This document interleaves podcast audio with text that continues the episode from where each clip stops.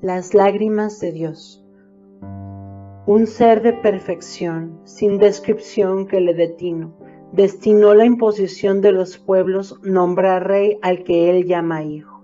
Bien dice aquel gran libro que Dios engendró por convicción con la más virgen de la creación. Mi gran Dios, yo realmente creo en tu perdón y tu infinito amor pero aquellos quienes llenan, recitan tus libros, entienden y usan tus escritos para su jurisdicción.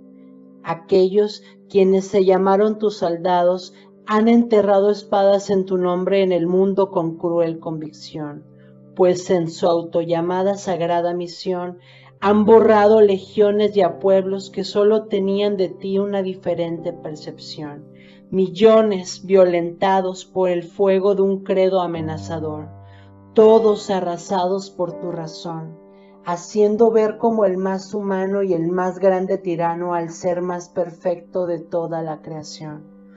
¿Cómo poder mostrarles a tus hijos que entiendan la naturaleza de tu esencia? ¿Cómo hacerles ver que no eres como ellos piensan? ¿Cómo indicarles que un Dios está más allá de leyes y procesos terrenales y muy exento de cuestiones carnales?